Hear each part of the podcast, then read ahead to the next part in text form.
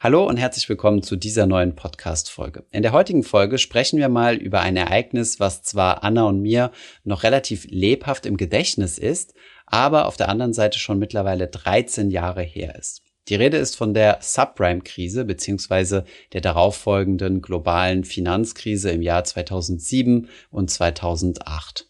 Wir haben für euch einmal die Chronologie der Krise aufgearbeitet. Was sind so die Ursprünge? Was ist denn konkret passiert? Und was hat sich bis heute verändert? Und was kann man eventuell auch daraus lernen?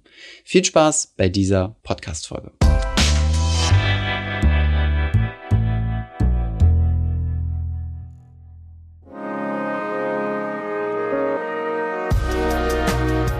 Wir befinden uns gerade in einer ziemlichen Ausnahmezeit in der Pandemie. Dabei vergisst man schnell, dass vor gerade mal 13 Jahren eine sehr große Wirtschaftskrise uns ereilt hat, und zwar die Subprime-Krise, die sich dann zu einer globalen Wirtschaftskrise ausgeweitet hat. Heute wollen wir mal darüber sprechen, wie genau es dazu gekommen ist. Häuserkredite spielen da eine sehr wichtige Rolle und die USA. Aber wenn ihr noch mehr darüber wissen wollt, dann hört ganz genau zu. Erstmal, wie groß war diese Krise? Wir wollen euch ein paar Zahlen nennen, um das in einen ungefähren Maßstab zu rücken. Ganz genau kann man das natürlich nicht beziffern, aber wir haben da eine Schätzung des Internationalen Währungsfonds gefunden. Thomas. Genau, diese Schätzung gibt an, dass Ende 2009 der Gesamtschaden der Krise, die dann dort äh, quasi ähm, stattgefunden hat, sich auf 11,9 Billionen US-Dollar beziffern lässt. Und das sind deutsche Billionen, also im Englischen wären das also Trillion. Die kann man größtenteils so zusammenfassen, dass das ähm, quasi Verluste aus Wertpapiergeschäften sind, also dass quasi Bankbilanzen eingebrochen sind, dass Wertpapiere, die vorher ja Milliarden beziehungsweise Billionen Werte hatten, sich quasi in Luft aufgelöst haben. Ist also eine sehr beeindruckende Zahl von 11,9 Billionen US-Dollar. Diese Zahl wurde auch aktualisiert, denn die ursprüngliche Schätzung lag bei nur in großen Anführungszeichen 4,1 Billionen. Dabei verzeichnete die USA den größten Verlust unter den Wertpapieren, gefolgt von Europa und Japan. Und der Großteil insgesamt hat wirtschaftlich entwickelte Länder betroffen und die Entwicklungsländer waren auch, was die Auswirkungen betrifft, nicht ganz so hart getroffen, weil eben die Wirtschaft nicht so ähm, doll aufgestellt war. Auch das Bruttoinlandsprodukt hat ähm, die Subprime-Krise sehr stark erschüttert. Ähm, laut Internationalem Währungsfonds ist das reale Bruttoinlandsprodukt der entwickelten Staaten 2009 das erste Mal seit dem Zweiten Weltkrieg geschrumpft um 3,4 Prozent im Vergleich zum Vorjahr. Und auch der weltweite Export in den globalisierten Staaten ist stark zurückgegangen seit 1950 und zwar um 12,4 Prozent zwischen 2008 und 2009, also den beiden Jahren, in denen der Effekt eingesetzt hat, ähm, wurde allerdings überraschend schnell wieder eingeholt. Genau, man, also an diesem Export kann man halt ganz gut ablesen, dass die Wirtschaft quasi äh, stillsteht, weil weniger Waren von einem Land ins andere transferiert werden. Aber kommen wir mal zur Chronologie, denn ähm, die Wirtschafts- bzw. Subprime-Krise reicht deutlich weiter zurück als nur 2007, 2008. Es wirkt einfach nur so, als wäre da auf einmal irgendwas passiert, aber es gibt auch ähm, Spekulationen dahingehend, dass es ähm, da tiefgründigere ja, Grundlagen gibt, äh, die schon sehr früh für diese Krise gesetzt wurden. Diese reichen zurück bis ins Jahr 1977. Anna, was war da los? Genau, und zwar wurde da der Community Reinvestment Act verabschiedet, der, wenn man ein bisschen weiter ausholt, dafür sorgen soll, dass jeder Amerikaner sich ein eigenes Haus leisten können soll. Und zwar nicht nur Amerikaner, die einen guten Job haben und die ähm, was zur Seite legen können, sondern auch einkommensschwache Haushalte, einkommensschwache Gegenden, denn in den USA gehört das Eigenheim einfach dazu, wenn man was auf sich hält. Und das ist sozusagen Teil des American Dreams. Und äh, damals der Präsident Jimmy Carter hat diesen Community Reinvestment Act verabschiedet und damit eben eine Förderung genau dieses Traums des Eigenheims mit veranlasst. Das wurde dann nochmal gepusht von Bill Clinton und George Bush, also Präsidenten der näheren Vergangenheit, an die ähm, ihr euch bestimmt noch erinnert. Und die haben den äh, CRA dann noch gelockert, so dass es noch einfacher war, Zugriff auf diese Förderungen zu haben und auch einen Hauskredit zu kriegen, wenn man nicht die optimale Bonität aufweist. Mhm. Optimale Bonität ist schön, schön gesagt. Äh, haben wir gleich mal nochmal ein schön schlagfertiges, äh, schlagfertiges äh, Wort für, wie das äh, im Vertrieb genutzt wurde. Allerdings gibt es auch noch einen zweiten Aspekt. Also das war jetzt der erste Aspekt, dass also quasi Amerikanern jeglicher äh, ja, Einkommens- und Kreditwürdigkeitsklasse, äh, sagen wir es mal so, die Möglichkeit eröffnen soll, Eigenheim sich zu finanzieren. Und dann gibt es noch einen zweiten Aspekt, den man ebenfalls im Auge behalten soll in Bezug auf, ähm, auf die Finanzkrise 2007, 2008. Kommen wir später dazu, inwiefern das eine Rolle gespielt hat. Aber das ist vor allem die lockere Regulierung von Finanzderivatengeschäfte und vor allem von sogenannten OTC-Geschäften. Das sind Over-the-Counter-Geschäfte. Das bedeutet, quasi Geschäfte, die ähm, über den Tisch stattfinden sozusagen und nicht an einer Börse gehandelt werden. Ähm, das ist heutzutage Regulatoren ähm, schauen da schon deutlich intensiver drauf als früher. Denn ähm, hier können sehr, sehr große ähm, Volumina bewegt werden an Geld und auch an Risiken dementsprechend. Und ähm, diese Transaktionen finden halt komplett im Verborgenen statt. Und ähm, genau, in Amerika gab es zu diesem Zeitpunkt sehr wenig äh, Regulierung. Ähm, das hat, ähm, wurde sogar von, äh, von Präsident Bush äh, unterstützt, der immer frei äh, nach, nach dem amerikanischen Glaubenssatz gehandelt hat, dass die Märkte sich quasi selbst regulieren, was nicht immer unbedingt der Fall ist. Also ihr seht, das hat auch einen äh, tief in der Kultur verankerten Grund, also die Wurzel des Ganzen. Und ähm, ich, ich würde gerne äh, Bush 2002 zitieren, wo man zeigt, ähm, wie absurd das jetzt im Rückblick äh, klingt, was er gesagt hat. Wir können in diesem Land dort Licht schaffen, wo Finsternis ist und Hoffnung verbreiten, wo Verzweiflung herrscht. Und ein Teil davon ist, dass wir als Nation zusammen daran arbeiten, Leute zu ermutigen, ihr eigenes Heim zu besitzen. Und zwar ähm, ist man dafür einige Kompromisse eingegangen, sagen wir mal so. Genau. Und damit kommen wir auch schon ähm, zum wesentlichen Kern der Subprime-Krise, nämlich zu den sogenannten Subprime-Krediten. Und da muss man sich das Wort Subprime vielleicht nochmal ein bisschen anschauen. Also Prime ist ja immer so was äh, Besonderes, was Edles, was äh, besonders Hochwertiges. Und Subprime ist im Endeffekt die Kategorien darunter. Das bedeutet nicht unbedingt äh, qualitativ besonders hochwertig. Und ähm, das beschreibt eigentlich die Subprime-Krise auch schon ganz gut, denn diese Subprime bezieht sich auf das Kreditvolumen, was in diesem Zeitpunkt äh, erstellt wurde. Und entsprechend wurden, wurden also Kredite herausgegeben, vor allem an Kunden, die nicht Prime waren. Genau, das waren dann entsprechend auch keine Prime Kreditkonditionen, sondern Kredite mit höheren Zinsen, die teilweise aber anders beworben wurden. Dazu kommen wir mhm. gleich noch.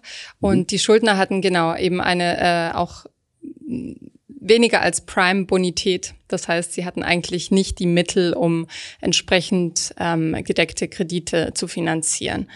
Und diese Kreditnehmer, also oft einkommensschwache Familien, wurden später Ninjas genannt. Mhm. Ähm, das hat sich so in der Presse, in der Berichterstattung während der Krise etabliert. Und Ninjas stand für No Income, No Job, No Assets. Bedeutet so viel wie kein Einkommen, also quasi in Deutschland gleichzusetzen mit Hartz IV ähm, No Job ist, äh, spricht für sich und No Assets sind keine Vermögenswerte.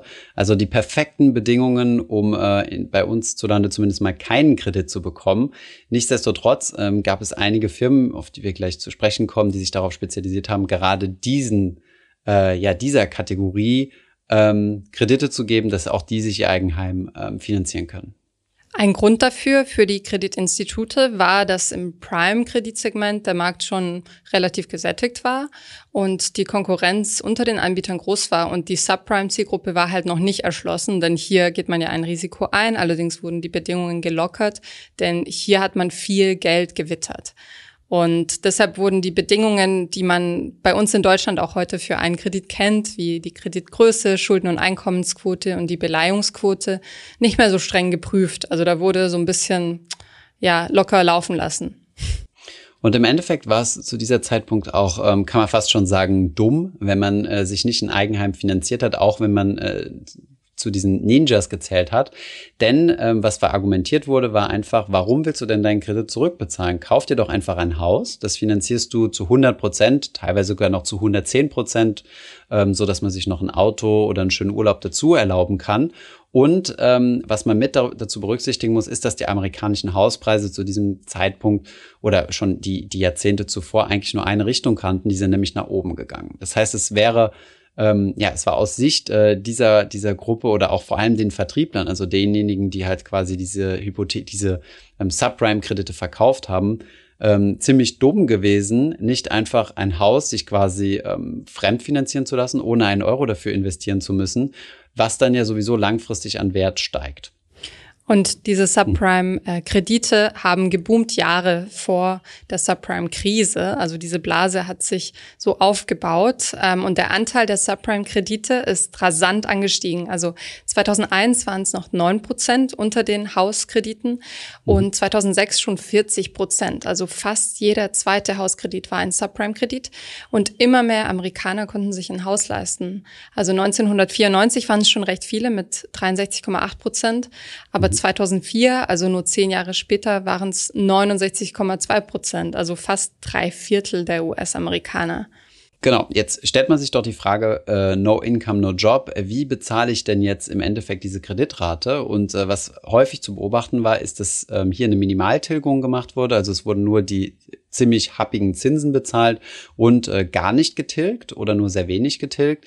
Denn ähm, ja, die Häuser sind ja quasi angestiegen im Wert und äh, die Bank, den Banken hat das als Sicherheit gereicht, zu sagen, na ja, wenn ihr eure Kreditrate nicht mehr bezahlen könnt oder so, oder einfach, wenn ihr einfach nur die Zinsen nicht mehr bezahlen könnt, müsst ihr halt aus dem Haus ausziehen und dann kriegen wir als Bank einfach wieder ein Haus, was mehr wert ist.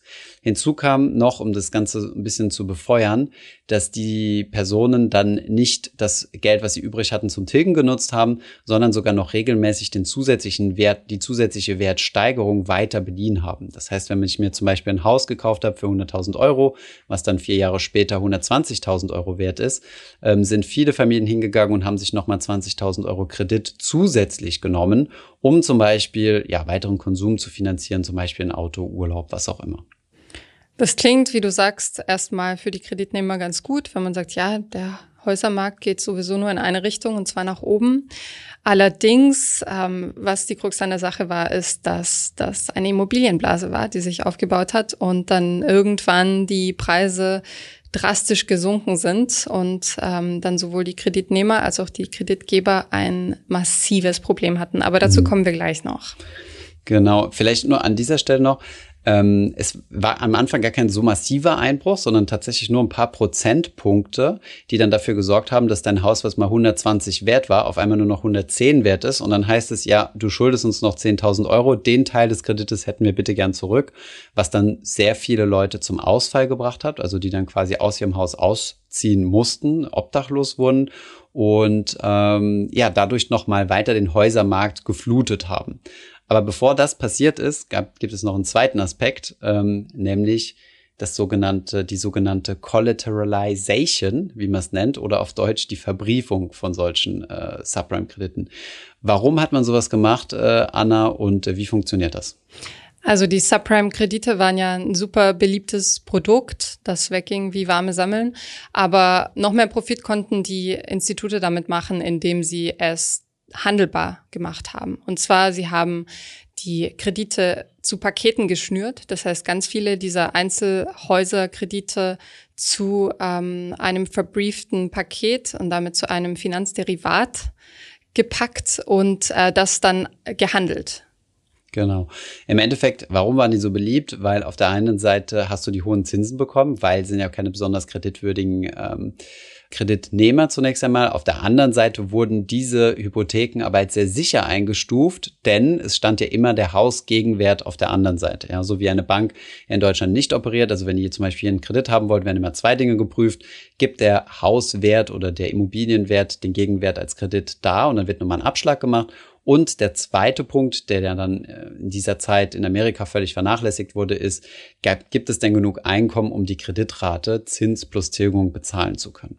Und ähm, genau, um sich von diesen Risiken zu entledigen und die Bilanzen zu leeren, sind dann findige Finanzinstitute oder vor allem Investmentbanken auf die Idee gekommen, hey, wir schnüren einfach so Tausende dieser Hypothekenkredite zusammen zu schönen ähm, Finanzderivaten, die auch ganz tolle Namen haben mit allen möglichen Buchstaben aus dem Alphabet. Ein paar haben wir für euch äh, vorbereitet.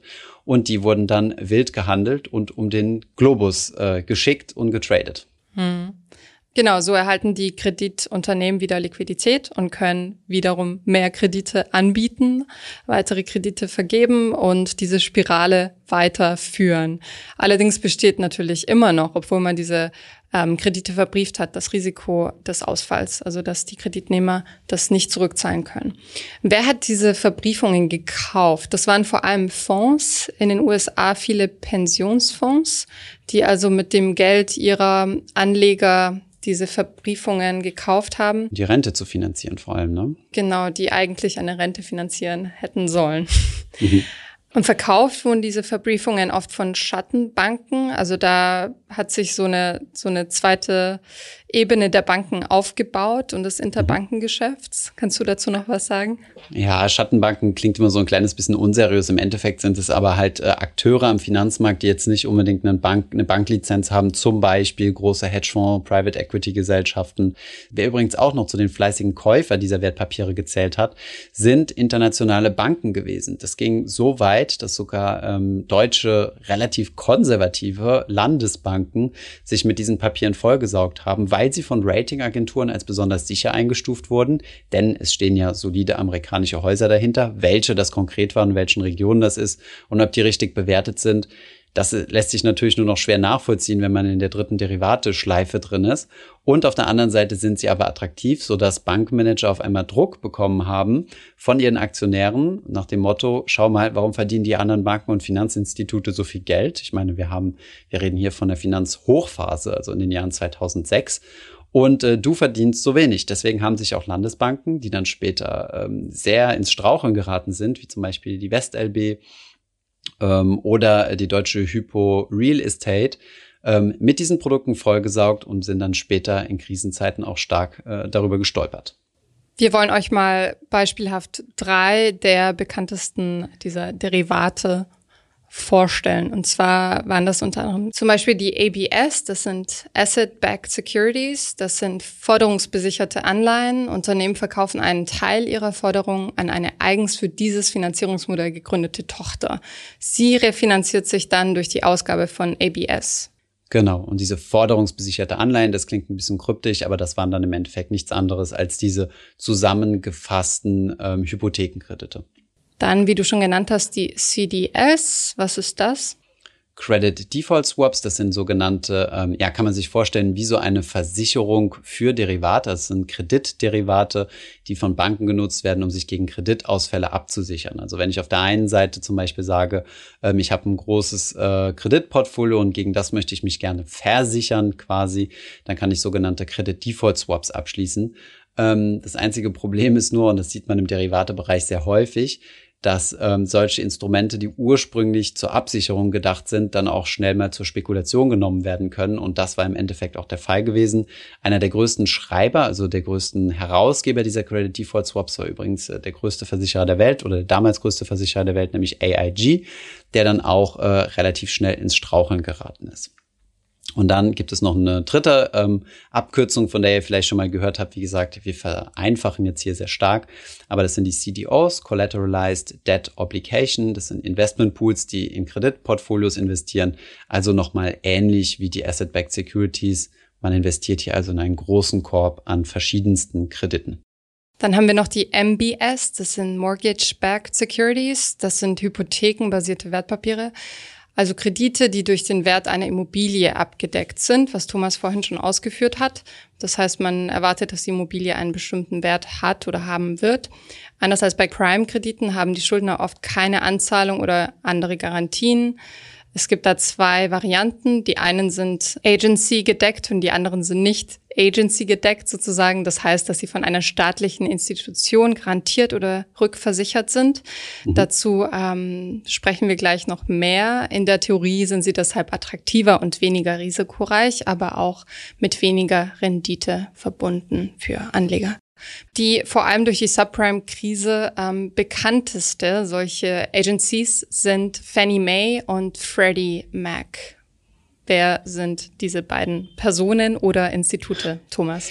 Ja, waren zuerst mal privatwirtschaftliche Firmen, die dann später ähm, verstaatlicht wurden, in 2010 sogar, und sind in Amerika mit Abstand die größten, zu, zumindest zu diesem Zeitpunkt, die größten Hausfinanzierer gewesen. Und äh, wer eben aufgepasst hat, wird gemerkt haben, äh, dass der Anteil dieser Subprime-Kredite ähm, in den Jahren bis 2006 extrem angestiegen ist auf bis zu 40 Prozent des gesamten Hypothekengeschäftes. Ähm, und genau so waren da Fannie Mae und Freddie Mac mit drin gewesen. Und ähm, ja, 2000 wie ich es eben schon gesagt habe, 2010 sind sie halt verstaatlicht worden. Der Staat musste hier 150 Milliarden ähm, US-Dollar an Steuergelder investieren, um äh, diese beiden Häuser ähm, zu retten, die hier, wie gesagt, die ähm, diese Hypothekenkredite herausgegeben haben. Wir haben Fannie Mae und Freddie Mac ja gerade als Agency vorgestellt. Ähm, dazu gab es auch noch einen Fachbegriff oder gibt es einen Fachbegriff und zwar GSEs. Das sind Government Sponsored Enterprises. Das heißt, wie der Name schon sagt, vom Staat unterstützte Firmen, die diese Subprime-Kredite rückversichern und, ähm, und zwar indem sie auch eine große Zahl dieser Pakete schnüren, die dann gehandelt werden können. Und wie gesagt, da der Staat da zumindest im Namen vertreten ist, ähm, galt das für Anleger als, als sichere und attraktive Anlage ähm, und sie haben sich zu sehr in Sicherheit gewähnt in dem Fall. Genau, also die beiden Agenturen haben also quasi die Kredite herausgegeben. Die Subprime-Kredite haben das Ganze dann collateralized, also quasi verbrieft und als, äh, ja, als, ähm, als Derivate herausgegeben. Und diese wurden halt als recht sicher von den Ratingagenturen eingestuft, weil, wie gesagt, der Staat dahinter steht. Ähm, mehr Details dazu findet ihr übrigens im ziemlich guten Film The Big Short, äh, der die ganze Finanzkrise nochmal ganz gut ähm, und realistisch äh, darstellt. Mit schönen Vereinfachungen. Mit schönen Vereinfachungen und äh, in schönen Animationen sogar noch. Ja. So, jetzt haben wir genug gefachsimpelt. Tut uns sehr leid, dass wir so in die Details reingegangen sind, aber war uns wichtig, dass ihr zumindest mal diese, diese Begriffe gehört habt. Ihr wisst also, was sind die zwei Treiber gewesen der Finanzkrise? Zunächst einmal ein warm bis heiß gelaufener Immobilienmarkt, vor allem dadurch gestützt, dass man wirklich den Einkommensschwächsten oder Einkommenslosen äh, Möglichkeiten geöffnet hat, an große Kredite ranzukommen, um Immobilien zu bezahlen und ähm, diese Kredite dann auch gleich noch genommen hat, um sie dann als Derivate auf den Finanzmarkt zu bringen, um neues Geld einzusammeln und weitere Kredite herausgeben zu können. Dann sind am Derivatemarkt noch einige Dinge passiert, auf die wir jetzt nicht unbedingt eingehen möchten. Stichwort wäre in dieser Stelle jetzt Over-Leveraging gewesen, also viel zu starker Einsatz von Fremdkapital. Aber kommen wir jetzt mal zum Showdown. Jetzt haben wir nur darüber gesprochen, wie die Blase entstanden ist. Wie sieht's denn aus, was das äh, Platzen der Blase angeht? Denn das ist ja so der Moment, den wir so symbolisch im Kopf mit 2007, 2008 verbinden. Ja, ähm, den Moment haben manche schon kommen sehen, also Crash-Propheten sozusagen, ähm, die diesmal tatsächlich recht hatten. Schon 2001 gab es erste Gerüchte. Und 2006 haben die Immobilienpreise in den USA ihren Höchststand erreicht und damit auch die Subprime-Kredite.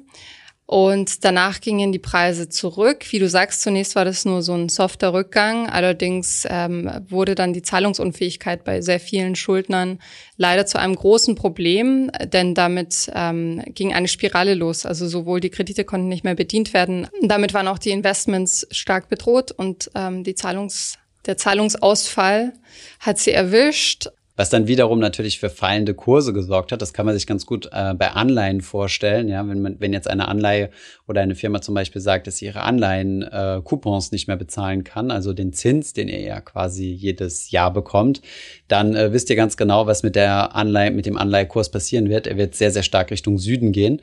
Und das ist im Endeffekt auch passiert. Also die Schwächsten hat es natürlich zuerst getroffen. Ja, die können ihre Schulden nicht bezahlen, werden, können also, es gibt also keinen Cashflow mehr aus dieser Hypothek raus. Ähm, es werden mehr und mehr Häuser auf den Markt geworfen, was dafür sorgt, dass die Immobilienpreise weiter sinken und ähm, ja, dementsprechend auch der Gegenwert der Hypotheken, die an den Börsen in Form von jeglicher Art von Derivaten gehandelt werden. Und jetzt ist äh, ja diese Krise mitten im Finanzzentrum angekommen, Anfang 2007. Ja, da gingen nämlich die ersten US-Kreditbanken in Konkurs. Und 2008 ging die große Investmentbank Bear Stearns pleite und wurde von JP Morgan übernommen. Das habt ihr vielleicht auch in Deutschland mitbekommen. Ähm, die großen und staatlich gesponserten ähm, Hypothekenbanken Fannie Mae und Freddie Mac, von denen wir vorhin gesprochen haben, die eben einen großen Teil dieser Kredite versichern wollten, wurden verstaatlicht mit den 150 Milliarden, die wir vorhin angesprochen haben. Im Herbst 2008 war dann sehr aufsehenderregend noch äh, der Zusammenbruch der Investmentbank äh, Lehman Brothers. Und das war spätestens der Beginn der weltweiten Finanzkrise. Genau, Lehman Brothers, eine Firma, die extrem hoch gehebelt war. Also die hatten, glaube ich, ich weiß nicht mehr genau, das Verhältnis irgendwas zwischen 1 Euro Eigenkapital kam 18 Euro Fremdkapital drauf. Und die haben sehr stark mit Finanzderivaten gehandelt, unter anderem zum Beispiel auch Zertifikate, die auch teilweise hierzulande ähm, in Sparkassen äh, verkauft wurden. Und genau, das war ein Schock gewesen, denn vorher kam noch der Versicherungsgigant AIG ins Straucheln. Der wurde noch vom US-Staat gerettet, also hat äh, Hilfspakete bekommen, was dann bei Lehman Brothers nicht mehr der Fall war. Hier hat sich die US-Regierung dazu entschieden, Lehman Brothers tatsächlich pleite gehen zu lassen und nicht zu retten. Anders als es jetzt bei Bear Stearns war, denn auch hier hat die Regierung dazu ähm, beigetragen, dass äh, die von JP Morgan gekauft werden. Diese Pleite gerade von Lehman Brothers als Bank ähm, hat dann für einen weiteren Schock gesorgt, nämlich ist der sogenannte Interbankenmarkt, den es in dieser Form heutzutage eigentlich gar nicht mehr in der aktiven Form gibt, ähm, zusammengefroren. Und das ist ein ziemlich großes Problem. Das liegt, also dieser Interbankenmarkt ist einfach so, so ein, ein Markt, wo quasi Banken sich gegenseitig Liquidität leihen. Nur dadurch, dass jetzt eine Bank pleite gegangen ist, also zunächst einmal Bear Stearns, das welches ja dann noch gerettet wurde, aber dann Lehman Brothers komplett ohne Rettung, ähm, haben die Banken sich gegenseitig nicht mehr vertraut und haben quasi alle Kreditaktivität eingestellt, haben also niemand mehr Geld geliehen, was dann natürlich quasi für eine Schockstarre gesorgt hat am Finanzmarkt und die Finanzkrise dann nochmal weiter befeuert hat. Vielleicht, um es nochmal kurz zusammenzufassen, zunächst einmal sind die Immobilienpreise leicht eingebrochen, daraufhin hat sich das Ganze beschleunigt, dass mehr und mehr Leute ihre Hypothek nicht mehr bezahlen konnten.